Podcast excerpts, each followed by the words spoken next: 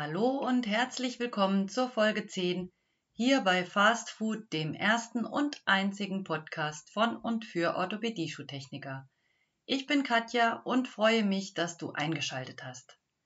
In der heutigen Folge werde ich dir allgemeine Informationen zu orthopädischen Zurichtungen am Konfektionsschuh geben und dann noch ausgewählte orthopädische Rollen und ihre Wirkung erklären. Fange ich mal damit an, was man unter orthopädischen Zurichtungen am konfektionierten Schuh versteht und warum sie überhaupt gemacht werden. Ein Konfektionsschuh ist übrigens ein Serienprodukt, das meist industriell in Standardgrößen für den Kunden hergestellt wird. Also das Gegenteil vom Maßschuh und vermutlich das, was du auch trägst, sofern du keine orthopädischen Maßschuhe hast. Zurichtungen können an unterschiedlichen Bereichen am Schuh vorgenommen werden, zum Beispiel am Absatz, an der Sohle, am Schaft, an der Hinterkappe oder Brandsohle. Manchmal werden sie nur an einer Seite gemacht, zum Beispiel bei Verkürzungsausgleichen, aber manchmal auch an beiden. Das ist zum Beispiel bei den Rollen der Fall. Sinn und Zweck aller Schuhzurichtungen soll die Linderung Verbesserung oder Beseitigung der verschiedenen Fußbeschwerden sein, die die Gehfähigkeit und die Gehausdauer des Kunden einschränken. Du hast also zum Beispiel eine Kundin, die irgendwo am Fuß Schmerzen hat. Und mit deiner Schuhzurichtung, also der fachgerechten Umarbeitung ihrer Schuhe, kann sie wieder schmerzfrei laufen und auch weitere Strecken gehen. Ja, wenn du an der Arbeit Schuhe annimmst, die mit einer Schuhzurichtung umgearbeitet werden sollen, dann achte bitte darauf, ob der Schuh auch dafür geeignet ist. Denn ich mache mal ein extremes Beispiel. An einem High Heel mit Pfennigabsatz würde eine Mittelfußrolle wohl wenig Sinn machen und die therapeutische Wirkung, die Zurichtungen haben sollen, ist hier wohl eher nicht gegeben. Ja, Schuhzurichtungen können vom Arzt über Rezept verschrieben werden und wir können dann die Kosten mit der Krankenkasse abrechnen dann zahlen die Kunden, sofern sie nicht befreit sind, die gesetzlich vorgeschriebene Rezeptgebühr von mindestens 5, aber maximal 10 Euro. Wenn es ganz genau sein soll, dann sind das 10 Prozent des Kassenbetrags der Zurichtung. Wenn die Arbeit sehr aufwendig ist, dann kannst du auch vom Kunden einen zusätzlichen wirtschaftlichen Aufschlag verlangen. Dabei legt jeder Betrieb die Höhe selbst fest. Ganz wichtig dabei ist aber, dass der Kunde vorher darüber informiert wird und auch mit seiner Unterschrift sein Einverständnis erklärt. Wenn dein Kunde oder deine Kundin vorher noch nie Zurichtungen bekommen hat, dann entspricht das einer Erstversorgung und die Krankenkasse kann eine Übernahme der Kosten für maximal drei Paar Konfektionsschuhe pro Kalenderjahr genehmigen. Als Folgeversorgung kommen dann maximal zwei Versorgungen jährlich in Betracht. Wenn der Kunde oder wahrscheinlich wohl eher die Kundin mehr Schuhe umarbeiten lassen möchte, weil du das so prima gemacht hast, dann ist das natürlich auch möglich, aber die Kosten sind dann privat zu zahlen. Da übernimmt die Kasse dann keinen Anteil mehr.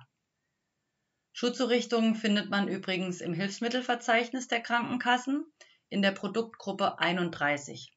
Das ist auch die Produktgruppe der orthopädischen Maßschuhe. Ja, bevor ich dir jetzt die einzelnen Rollen erkläre, will ich noch kurz und knapp die Begriffe Schorhärte, Ballenlinie und Scheitellinie erklären, die in dem Zusammenhang wichtig sind und die verschiedenen handwerklichen Vorgehensweisen. Schorhärte beschreibt die Festigkeit des Materials. Das wird durch Zahlen angegeben und je kleiner die Zahl, desto weicher ist das Material. Bei 15 Schor sprechen wir zum Beispiel von einem Polstermaterial und bei 65 Schor ist ein festes Aufbaumaterial gemeint. Das Material soll bei Zurichtung nicht zu weich sein, damit der Schuh auch die nötige Festigkeit hat und sich das Material nicht schon nach kurzer Tragezeit zusammenquetscht und die Wirkung der Zurichtung verloren geht. 40 bis 60 Schor sind meiner Meinung nach ganz gut. Das kommt dann auf das Gewicht des Kunden an und natürlich auch auf den vorliegenden Schuh. Ja, mit der Ballenlinie ist der Verlauf der Mittelfußköpfchen gemeint, also die Verbindung von Großzehenballen und Kleinzehenballen quer über den Fuß. Und die Scheitellinie ist die distale Begrenzung der Standfläche, also die Linie, ab der die Rolle anfängt zu rollen.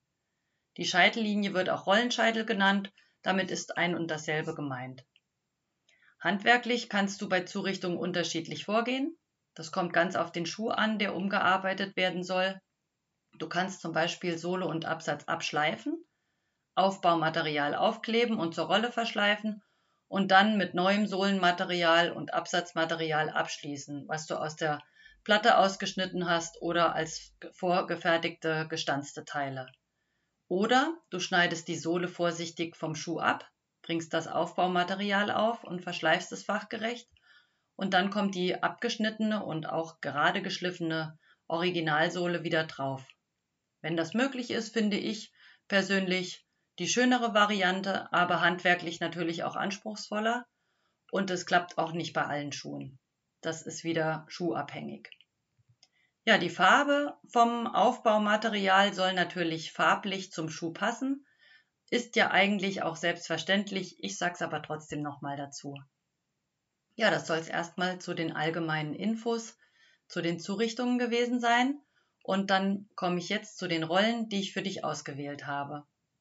Ich habe mich dazu entschieden, dir in dieser Folge die Ballenrolle, die Mittelfußrolle und die Zehenrolle zu erklären. Anfangen möchte ich mit der ganz normalen Ballenrolle. Bei der Ballenrolle gibt es ein paar Abweichungen, aber die werde ich heute nicht ansprechen. Die Ballenrolle soll die Abrollung des Fußes beim Gehen erleichtern und den Vorfuß, den Antetarsus und somit die zehn Grundgelenke schonen.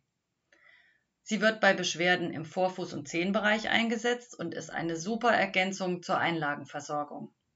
Diagnosen sind zum Beispiel Spreizfuß, auf Latein übrigens Pes transverso planus, Metatarsalgie, Hallux valgus, Hallux rigidus, Arthrose in den zehn Grundgelenken oder die Morteneuralgie, um einfach mal ein paar zu nennen. Und das sind ja auch alles Diagnosen, die mit Einlagenversorgungen einhergehen. Also eine gute Kombination.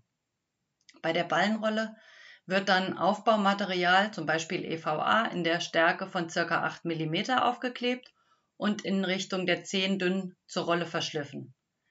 Die aufgeklebte Materialstärke ist vom jeweiligen Schuhtyp abhängig und du musst es also individuell entscheiden. Außerdem ist eine Angleichung der Absatzhöhe nötig und farblich sollte das Material natürlich zum Schuh passen. Das hatte ich ja schon erwähnt.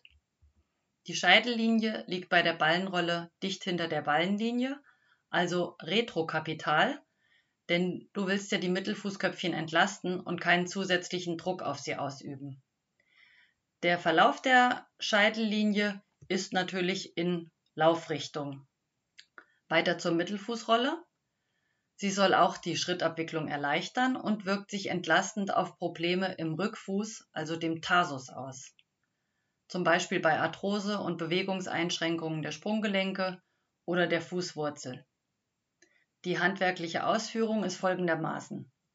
Die Scheitellinie liegt circa 2 cm hinter der Ballenlinie. Sie wird also auch als rückversetzte Rolle bezeichnet und damit ist die Standfläche kürzer als bei der Ballenlinie und sie fängt damit auch früher an zu rollen.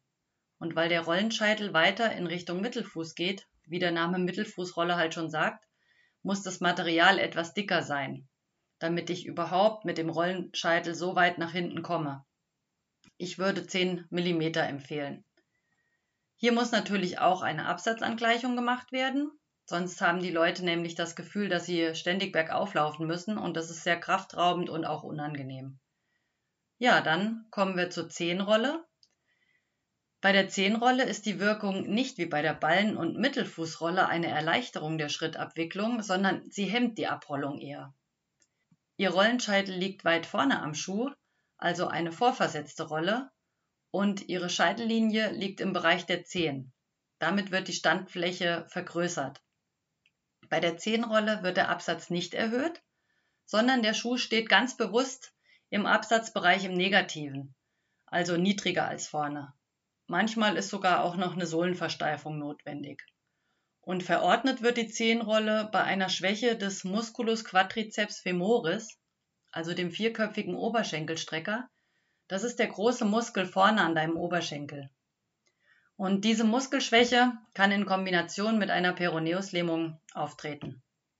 Dadurch, dass man bei der Zehenrolle das Gefühl hat, bergauf zu stehen, dehnt sich die Wadenmuskulatur und das Knie wird rekurviert, also nach hinten gedrückt und stabilisiert.